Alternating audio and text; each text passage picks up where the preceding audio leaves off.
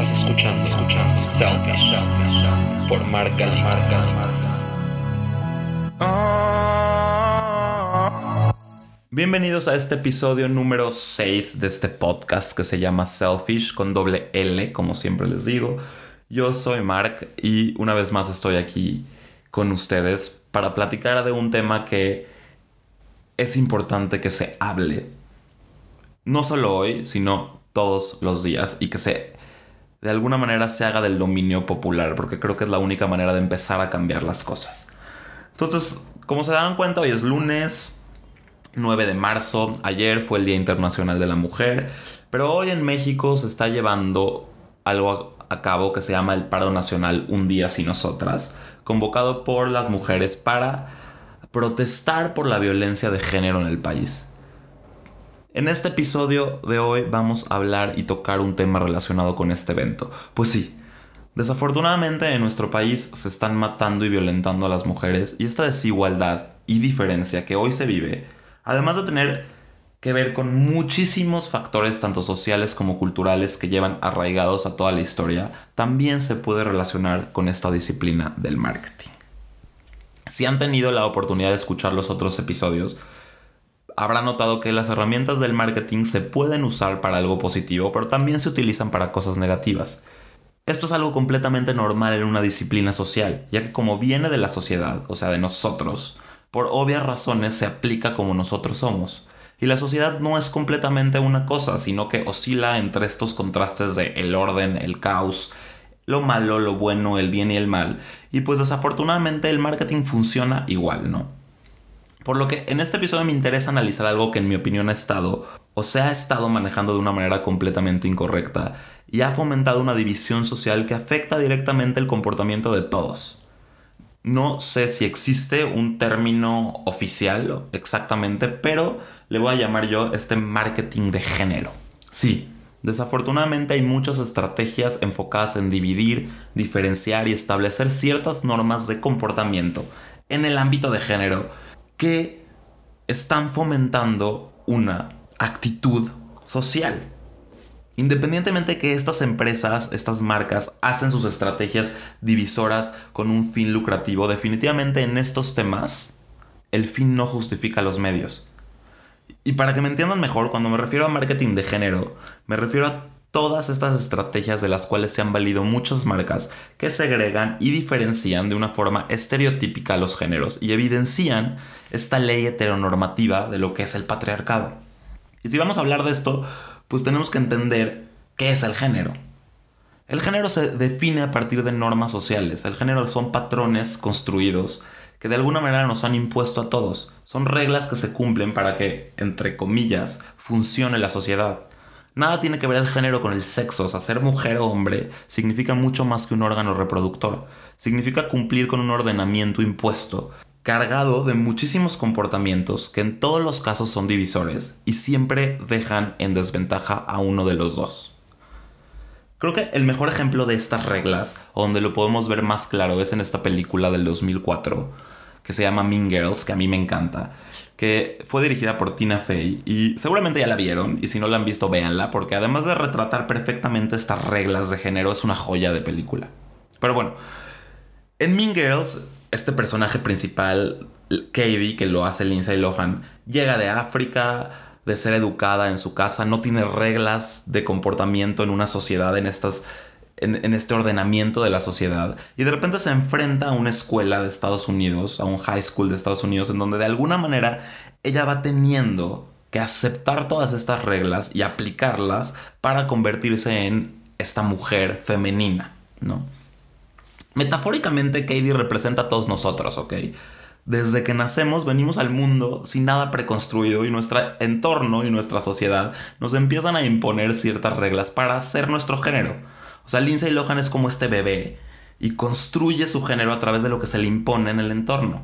Y en este caso el marketing se ha valido de estas reglas para vender, ya sea desde mostrar al hombre como este protector de las mujeres o como este depredador de las mujeres, o sexualizar el cuerpo, o diferenciar los productos por olores, hasta definir el color para cada género, azul para niños, rosa para niñas.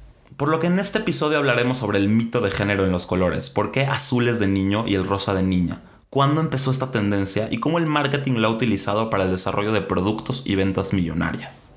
Sí voy a criticar la disciplina, creo que tengo una responsabilidad como marketer. El hecho de que me apasione no significa que todo se haga bien y que yo esté de acuerdo con muchos aspectos. Desafortunadamente también es una disciplina creada bajo el estatuto patriarcal. Por lo tanto, claro que tiene cosas muy negativas. Para empezar a abordar este tema ya más a fondo, les voy a contar una historia personal. Cuando yo tenía más o menos como 5 años, le pedí a mis papás una Barbie. De verdad. No me acuerdo si fue porque mi hermana mayor me había manipulado en cierto sentido para pedirla o de verdad yo la quería.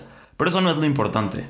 A lo que voy con esto es que lo que sí recuerdo perfectamente es que mis papás se escandalizaron, estaban preocupadísimos, no entendían cómo explicarme que no debía jugar con estos juguetes. Eso es de niñas, me dijo mi papá muchas veces.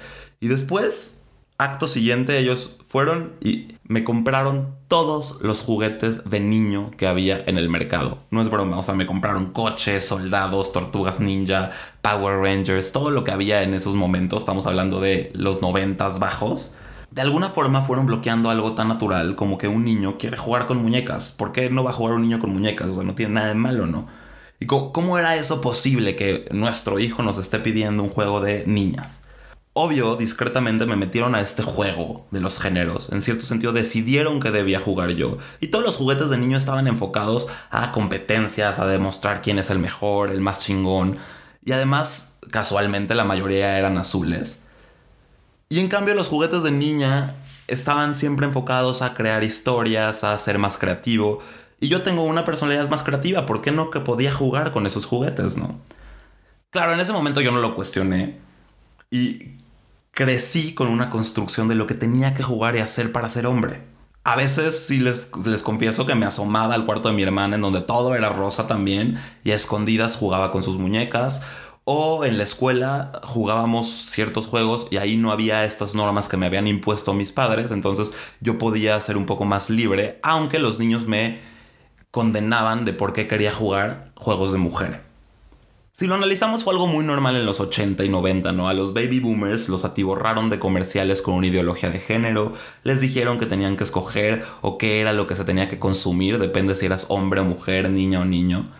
Claro, e, eso no, no evitó que yo terminara en terapia, intentando entender y generar mi propia percepción de la vida y el género, pero mis papás ni se dieron cuenta de lo que hicieron. No, de verdad, no se dieron cuenta. Y esto fue hace 30 años. Y, podríamos pensar que esto ha cambiado, pero no. No, si algo caracteriza la señalización social del siglo XXI son estas diferencias de género de rosa para niñas y azul para niños. Ya sea en ropa, juguetes, tarjetas, papel de regalo, invitaciones para fiestas, teléfonos, habitaciones, bicicletas, lo que sea. Los, los marketers, la verdad, el marketing se ha encasillado en eso y obvio porque les representan ventas millonarias, ¿no? Entonces, quitando a mis papás del mapa y sin juzgarlos porque ya lo vi en terapia, ahora me voy a mis amigos. Ya estamos nosotros en los 30 y muchos de mis amigos están decidiendo tener hijos. Y con esto, con esto que están decidiendo tener hijos y que unos ya tienen, me encontré algo mucho más aterrador, en mi opinión. No es broma, de verdad no es broma. Por lo menos una vez al mes suben un video de sus fiestas de revelación de género. Y si ustedes no han oído hablar de esto, va más o menos así. Aproximadamente a las 20 semanas del embarazo ya se puede saber el género o el sexo del niño que se está esperando. Y aparentemente esto desencadena como una necesidad de hacer una fiesta, ¿no? No sé por qué, pero bueno. Hay dos versiones de esta fiesta. Hay una versión en donde puedes decidir permanecer en ignorancia sobre, sobre el sexo de tu bebé y el doctor te lo coloca las noticias en un sobre y luego en una fiesta se abre y todos aplauden si es azul o rosa, ¿no? Si es niño o niña. En la otra versión lo descubres por ti mismo, pero decides darle la noticia en la fiesta a todos y convocas a tu familia y a tus amigos a través de invitaciones con preguntas como ¿es niño o niña? ¿Es bebé o beba? ¿Es futbolista o bailarina? En la fiesta te vas a encontrar, o nos vamos a encontrar, y los pueden poner en YouTube porque hay miles de videos de estas fiestas. nos vamos a encontrar pasteles blancos que cuando los parten sale si es azul o rosa. O nos vamos a encontrar una caja sellada que cuando se abre salen globos eh, con helio, con el género o sexo este, de este bebé. También puede ser una bomba de humo que explota y es azul o rosa, depende de esto. Pero entonces, lo, lo que más me interesa rescatar de esto es que se dan cuenta que está peor que hace 30 años. O sea, 20 semanas antes de que estos pequeños humanitos lleguen al mundo, ya los están metiendo en una caja rosa o azul. Imagínense lo que es que en algunos casos yo, yo, me pongo a pensar, ¿no? Cuando de repente veo estas fiestas con tres niños y la mamá abre la caja y salen globos rosas y dice por fin, imagínate lo que siente el hombre o, viceversa, ¿no? Las, cuando tienes puras niñas y abren una caja de hombre y, todos dicen, yes, lo que voy a tener ahorita, ¿no? Entonces, parece un poco inofensivo y divertido y, y tal vez estoy exagerando, pero esto sin duda es un triunfo del marketing. El marketing ha podido llevar a cabo esta diferencia y la gente lo está consumiendo de muchas maneras y una de ellas es estas fiestas. Pero lo que realmente me llama la atención es este tema en particular. ¿Por qué los colores tienen un género? ¿Cuándo comenzaron las niñas a vestirse de rosa y los niños de azul? ¿Por qué socialmente relacionamos un color con mujeres y otro con hombres? Entonces me puse a investigar, la verdad, muy a fondo este tema, porque me interesa a mí saberlo, porque además tengo sobrinos y tengo amigos que están teniendo bebés y cuando voy a comprarles un regalo siempre llego a las tiendas y veo todo tan dividido y tan y de verdad tan segmentados. Hay poca, hay poca ropa en color neutral. Hay me ha pasado que estoy con una amiga y que de repente a su hija la viste de un color que no es rosa y le preguntan si es niño. ¿Por qué encasillamos así a la gente? ¿No?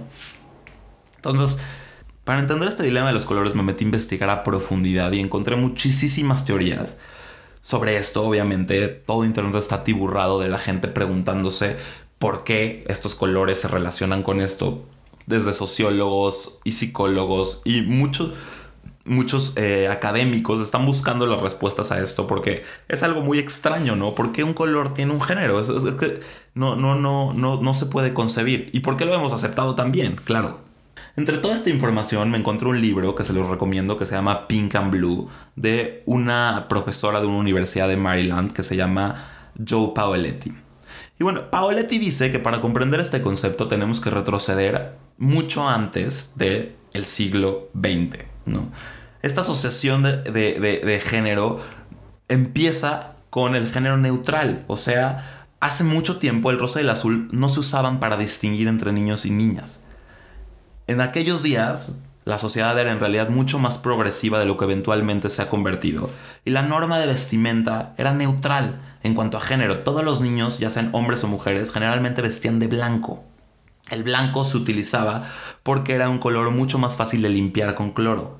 Entonces, los niños realmente no comenzaron a utilizar atuendos que definieran su género hasta los 6 o 7 años. Hay una foto muy famosa de 1884 de el expresidente de Estados Unidos Franklin Roosevelt, en donde él está de bebé sentado en una silla con un vestido blanco, con, con el cabello hasta los hombros, y de alguna manera no puedes distinguir si es niño o niña, porque en esos momentos no se usaba la distinción de género de niños.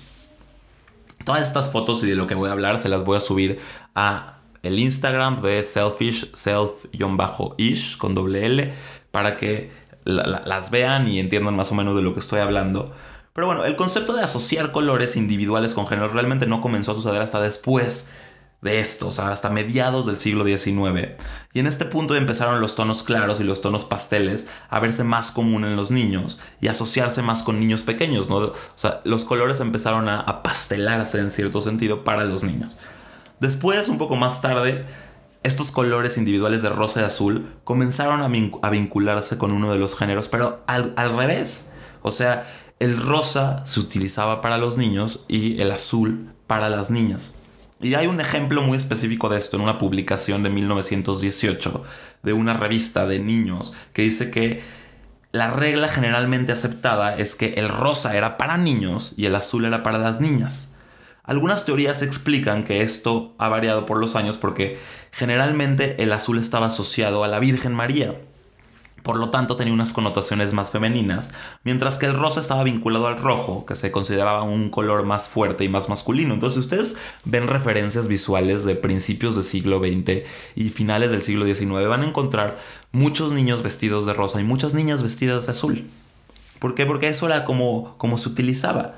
Hay un escritor que se llama Gavin Evans que en una entrevista dijo que a finales del siglo XIX, a principios del siglo XX, era súper común que a las madres se les dijera que los niños debían vestirse de un color masculino como el rosa para convertirse en este individuo más viril, mientras que las niñas debían vestirse con una alternativa más femenina como el azul. Algo importante es que en esta investigación también hay muchos mitos en internet que se deben desmentir. También se dice que el rosa fue ligado a la feminidad a partir de la Alemania nazi, según esto que los nazis, por ponerle este triángulo rosa a los homosexuales, encontraron estas reglas de género en donde se les adjudicó un color por ser homosexuales y por tener estas características más femeninas. Pero esto Paoletti lo desmiente, no, no tiene nada que ver con los nazis, aunque sí le ponían este triángulo rosa, es porque la sociedad no tenía eh, estos colores definidos para qué género iban antes de la Segunda Guerra Mundial. Y realmente había revistas que decían que el rosa era para niños y revistas que decían que el rosa era para niñas. Por lo tanto, no tiene nada que ver con los nazis y nada más les quería desmentir este mito. Para la década de 1940 y, y ya para el final de la Segunda Guerra Mundial, la división de género ya estaba firmemente arraigada a una conciencia pública. Entonces, obviamente, fue una razón eh, para que los marketers se agarraran de eso y presionaron estos estereotipos, ¿no? Nosotros vamos a ver a mujeres feministas vestidas de azul, esta famosa eh, foto de Rosie de Riveter que sale haciendo su puño, está vestida de azul, pero de alguna, de alguna manera, una vez que el hombre regresa a la línea del frente después de la guerra, pues estos azules manchados de aceite por, la, por las fábricas y por el trabajo, se cambian por delantales rosa que se convierten en el uniforme de cocina, ¿no? O sea, para 1947, no sé si se acuerdan, pero Christian Dior saca una nueva línea de, de, vestimenta que se le llama The New Look, que anuncia cómo se debe vestir una mujer después de la guerra. Y esto es una tonelada de rosas suaves, de un fluido más femenino. Y a partir de eso llegamos a creer firmemente que el rosa era un color femenino y el azul era un color más masculino. Y tiene una enorme cantidad de sentido. ¿Por qué? Porque de alguna forma el país estaba listo para un poco de normalidad, o el mundo estaba listo para un poco de normalidad, después de mirar este abismo horrible de la Segunda Guerra. Y estaban listos para un poco de idealismo también. Entonces no es sorprendente que nos hayamos aferrado como sociedad al simbolismo de un retorno a los roles normales de género. Y además, el marketing, obviamente, o las marcas lo utilizaron a su favor y nos lanzaron un sinfín de comerciales y de publicidad que tenía que ver con esto. Los niños usan azul, las niñas usan rosa, las mujeres se visten de rosa. Nos lanzaron películas como la, película de Marilyn Monroe en donde sale cantando con este vestido rosa clarito que representa a esta mujer de los 50. Hay una película, un musical muy famoso de los 50 que se llama Funny Faces en donde cantan una canción que se llama Think Pink, o sea, piensa en rosa, que de alguna forma adiestran a las mujeres que el color rosa es lo que tienen que vestir. Luego se las pongo, de verdad está muy interesante. Pero algo, algo más interesante aún es que después de este movimiento de regresar a los roles de género que se consideraban normales, entre comillas, viene un movimiento de liberación de las mujeres que inicia en la década de los 60, ¿no? Bueno, según Paoletti, en este libro, el movimiento de liberación de las mujeres que inicia el cambio social de la década de los 60, puso un fin temporal a esta idea de los colores específicos de género. Y aunque la opinión pública estaba dividida, si nosotros analizamos a las tiendas y las marcas en 1970, ya quitan estos estereotipos de género y empiezan a utilizar una ropa neutral y es donde aparece el famoso mameluco amarillo. O sea, la idea de era que vestir a las mujeres de rosa las llevaría a seguir siendo o a seguir sintiendo que debían ajustarse a ciertas reglas de género establecidas una década antes. Cuando las mujeres salen de las fábricas y regresan a las cocinas, se abandonan sus carreras y trabajan fuera de la casa para volver a ser estas amas de casa. Entonces cuando hicieron eso se pusieron esa ropa rosa y se convirtió en un símbolo con el que las feministas de la década de los 60 no querían tener nada que ver. Entonces empezaron a vestir a sus hijos como niños. Decía la teoría que si te vestían como niño te iban a tomar más en serio. Esto fue el comienzo del argumento de que no había razón biológica para que las niñas favorecieran el rosa sobre el azul. Y de alguna forma los colores, como les digo, se volvieron una vez más neutrales. Es decir, neutral en cuanto a género, ¿ok? Hasta la década de 1980, Paoletti dice que se reaparece esto otra vez, el azul para niños y el rosa para los niños. Y tiene que ver con algo muy fácil, pues con dinero, con el marketing, Porque de repente viene una nueva moda de descubrir, o una nueva tecnología de descubrir el género de un bebé antes de que nazca, que era algo que se convirtió en un boom en los 80 y claro que eso significó que el marketing podía capitalizar la venta de productos específicos para niños y para niñas. O sea, había muchísima cantidad de parejas que tenían más de un hijo y cuántas familias tenían hermanos que son niños y niñas. Y eso hacía mucho más fácil, obviamente, para las marcas agarrarse de eso y vender doble producto. También fue la época en que las mujeres que crecieron en la era del género neutral de los 60-70 tenían sus propios hijos. Y había un nuevo orgullo en identificar a una niña con diademas y pañales de color rosa. O sea, si ser femenina fue algo malo en la década de los 60, fue algo bueno en la de los 80. Pero algo interesantísimo es que este género en las actividades de los niños no solo se detuvo con los colores, sino que también se expandió para incluir obviamente productos y sobre estos productos juguetes, sobre todo juguetes. Estaba yo checando esta idea del juego y de los juguetes y me encontré con un proyecto de hace poco que explora el tema de género y la relación con la infancia que se llama The Pink and Blue Project, de un artista que se llama John Mignon, que este artista fotografió las habitaciones de muchísimos niños llenas de productos que solo son de dos colores, ¿no? Las habitaciones de los niños se desbordan de azul y las de las niñas se, se desbordan de rosa. El proyecto obviamente fue inspirado por esta obsesión que tenía su hija en el color de la niña. Y para cada compañía que alardea su apoyo a que las mujeres sean ingenieras y que cada artista que interviene para quitar el maquillaje a una muñeca Bratz. Hay muchísimas marcas y muchísimos ejemplos de gigantes de juguetes como Lego y Disney que anuncian nuevas colecciones que se adaptan aún más todavía a la comprensión de esta sociedad binaria y restrictiva de género no es solo la percepción popular. La investigación muestra que las tiendas de juguetes de hoy en día están completamente segregadas por género a niveles históricamente sin precedentes. Algo importante para entender este papel del juego en el género, debemos comenzar con entender que la actividad misma del juego, contrariamente a lo que nosotros percibimos, que equivale a la exploración libre y sin restricciones, la idea del juego en nuestra sociedad está guiada aunque una gran parte del juego implica que los niños aprendan habilidades sociales y perfeccionen sus capacidades cognitivas, el juego también refleja las normas e ideologías sociales.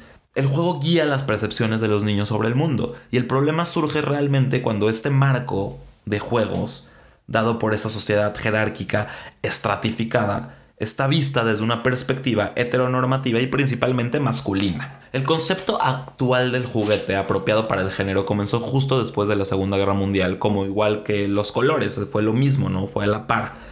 Pero ahí vamos a encontrar a Hasbro que pasó de vender su enormemente popular juego neutral de Potato Head, de la cara de, de, de papa, a figuras de acción dirigidas a niños como G.I. Joe, que se introdujeron en el 64 y con eso vendió más de 375 millones de dólares. Por supuesto, su equivalente también se introdujo en este periodo a la Barbie, ¿no? Aún más famosa, ¿no? O sea, diversificaron y estratificaron su mercado. Tenían la cabeza de papa para, para lo neutral y de repente dicen, bueno, pero podemos hacer para los niños juguetes de acción y para las niñas la Barbie que nace en el 59.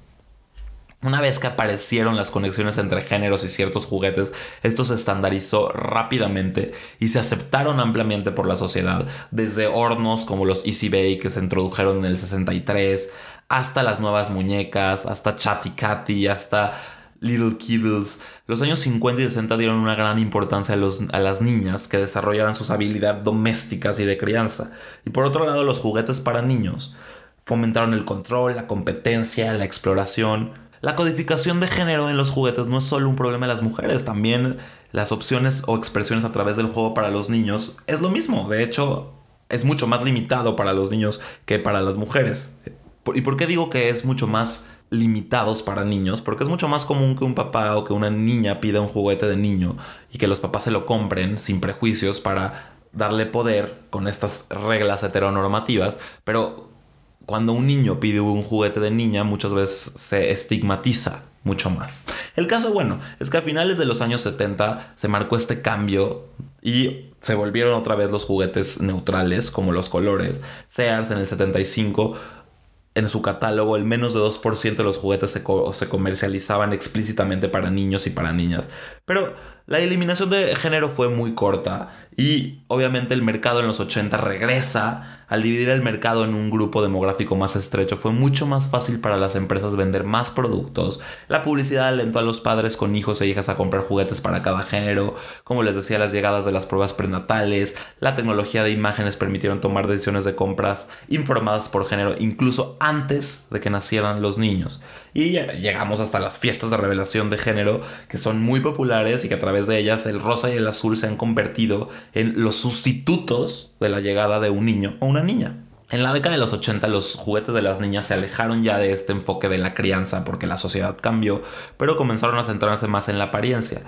Y esta idea del rosa, como le dicen muchos en inglés, que se llama la pinkification, alcanzó su punto máximo en la década de los 2000 con Disney y su franquicia de princesas. Hay un libro que se llama Cinderella se comió a mi hija de Peggy Orstein, donde esta mujer cuenta este enigma que enfrentan muchas madres hoy en día y que, y que de alguna forma descubren que sus hijas abrazan de todo corazón el, el, ideal de esta princesa de Disney sin ningún sentido y a veces incluso al contrario de lo que piensan sus papás, ¿no?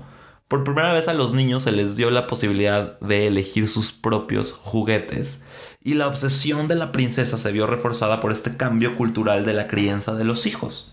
Lo que obviamente desemboca o lleva a los especialistas en marketing a desarrollar materiales que los ataquen directamente. Ojo, la investigación indica que los niños entienden y aplican los estereotipos de género a los 3 años y de alguna manera asignan señales de género a los juguetes. Hoy todavía estamos en medio de una sociedad que parece creer firmemente que el azul es para niños y el rosa es para niñas. Simplemente, les repito, revisen cualquier sección de bebés, de niñas pequeñas o de niños y van a encontrar un pasillo de juguetes que está muy establecido. Como les digo, otro factor importante ha sido el aumento del consumismo entre los niños en las últimas décadas. Hay muchos expertos en el desarrollo infantil que dicen que se están dando cuenta de su género los niños a partir de los 3 o 4 años y no se dan cuenta de que es permanente hasta los 6 o 7 años. Y esto obviamente es objeto de la publicidad para poder de alguna manera explotar estas divisiones. Hay algunas teorías también en esta, en esta investigación que dicen que las niñas prefieren el rosa de alguna manera porque están programadas para favorecer el rojo, que se remonta a días de cazadores y recolectores, donde las vallas eran rojas y entre más mujeres se sintieran atraídas por el color, más fácil fue encontrarlas. Pero también es mito, todo es un mito. Realmente lo que sí sabemos es que el marketing ha fomentado esta división. Entonces, estudios recientes de género están tratando de llegar al fondo de por qué esto sigue siendo una cosa. Por pero es algo así como un escenario del huevo y la gallina, ¿no?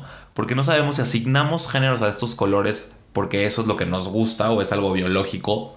O de alguna forma los géneros están en los colores porque eso así es como vestimos a los niños y eso es lo que vemos alrededor, ¿no? Entonces, para eso se han hecho muchos estudios. En el 2011 se hizo un estudio en donde se le ofreció a los bebés la posibilidad de elegir entre dos objetos casi idénticos. Uno era rosa y el otro no. Cuando tenían un año no había diferencia en el número que elegía el rosa o otro color. Pero cuando los bebés ya tenían dos años, muchas más niñas elegían el rosa. A los cuatro, la división de género era evidente en ambos lados. Y la mayoría de los niños ahora rechazaban el artículo rosa. Otro estudio hizo lo mismo. Separó a grupos de niños de 3 a 5 años en dos colores de camisa. Y a cada niño les dijo que el color que habían elegido de camisa era el mejor. Y tres semanas después, obviamente, los propios niños vestían con las camisas que les dijeron y escogían los artículos del color de su camisa porque les habían dicho que era el mejor. En el 2012 un sociólogo de la Universidad de Maryland encuestó a casi 2.000 personas y les hizo una simple pregunta. ¿Cuál es tu color favorito? Azul, morado, rosa, rojo, naranja, amarillo, verde. La mayoría de las personas respondió azul, 42% en los hombres y 29% en las mujeres. En el caso de las mujeres el azul fue poco más que púrpura, que obtuvo el 27% de los votos, pero también resultó que el rosa no es un color favorito de ninguna de los dos géneros, con solo el 1% de los hombres respondiendo que este era su color favorito y el 7% de las mujeres. Si bien es una minoría, obviamente, esto significa que para las mujeres está a la par con los colores como el amarillo o el naranja o otros colores. Entonces ahí lo tienen. El azul es el color favorito de la mayoría de la población, independientemente del género. A algunos hombres les gusta el rosa y a muchas mujeres también les gusta el azul y no hay nada malo, ¿no? Pero algo interesante es que incluso la asociación del rosa con la feminidad puede ser hasta contraproducente. El rosa normalmente se usa para campañas de cáncer de mama. Y los investigadores de la Universidad de Erasmus en Rotterdam descubrieron que cuando las mujeres se les mostraban anuncios dominados por el color rosa, en realidad tenían menos probabilidades de pensar que contraerían cáncer de mama o donar dinero para un cáncer. Los autores o los que hicieron el, experimento creen que esto se deba a que no porque odien el color rosa, sino porque cuando se les recuerda su género tan abiertamente, los anuncios se sienten tan personalmente amenazadores, que obviamente desencadenan ciertos mecanismos de negación. Pero al contrario, el rosa también es muy útil para otras cosas. En el 2002, algunos investigadores en Suiza estaban muy interesados en aumentar la tasa de respuesta de las encuestas y descubrieron que imprimiendo cuestionarios en papel de colores no hacía ninguna diferencia, pero cuando lo imprimían en color rosa, 12% más de las personas completaban estos cuestionarios. O sea, en resumen todo esto, de todo este capítulo, Parece que los colores influyen en nuestro comportamiento mucho más de lo que nos damos cuenta. Las modas y las tendencias pueden cambiar en un instante y esta extraña historia que les conté del rosa y el azul es claramente un ejemplo perfecto de la rapidez con que estas ideas pueden ir y venir. Entonces sí está en nuestras manos cambiarlo. Nos han predispuesto a partir de muchas reglas a aceptar y vivir nuestro género y los colores han formado parte fundamental para generar estos estereotipos el marketing aquí ha hecho un papel esencial y desafortunadamente muy negativo. Efectivamente, hoy los colores de la vida adulta son neutros y vemos muchos hombres utilizando el color rosa y muchas mujeres el color azul. Y aunque hemos crecido y hemos dejado a un lado esto para el mundo de los niños, estoy seguro que asignarle un género al color tiene implicaciones más profundas para el desarrollo infantil y para el ordenamiento de la sociedad actual si tomamos en cuenta que somos nuestros primeros años de desarrollo y crecemos con estas reglas. Tanto hombres como mujeres seamos conscientes de que algo que puede parecer tan tonto como un color o un juguete también está jugando un papel esencial en cómo nos relacionamos. Está en nuestras manos cambiar estos estereotipos y empezar por estos detalles es fundamental y también como marketers empezar a hacer las cosas diferentes. Algo que rescato o algo positivo de todo esto es que hoy estamos cada vez más conscientes y ya hay muchas marcas que están empezando a ver que utilizar estos prejuicios ha desencadenado, muchos problemas. Sé que el cambio social se está dando lentamente, pero estoy seguro que el hecho de que estos temas se toquen es un gran comienzo para cambiar las cosas. Y espero que la próxima vez que alguien vaya a tener un bebé o que vayamos a una fiesta de revelación de género, simplemente a la gente se le diga felicidades, es un humano, sin género, sin reglas, sin colores. Y también espero que las marcas empiecen a fijarse en estas cosas. Bueno, esto ya fue todo por hoy. Les recuerdo que Selfish no solo es este podcast, también estamos en Facebook y en Instagram como Selfish o Self-ish. Ahí voy a subir todas las referencias. Cualquier comentario, duda, ahí se los puedo contestar. Y la verdad es que hoy fue un tema un poco fuerte y creo que está en nuestras manos cambiarlos. Entonces, muchas gracias por escucharme y nos escuchamos la próxima. Estás escuchando, escuchando Selfish por Marca Marca.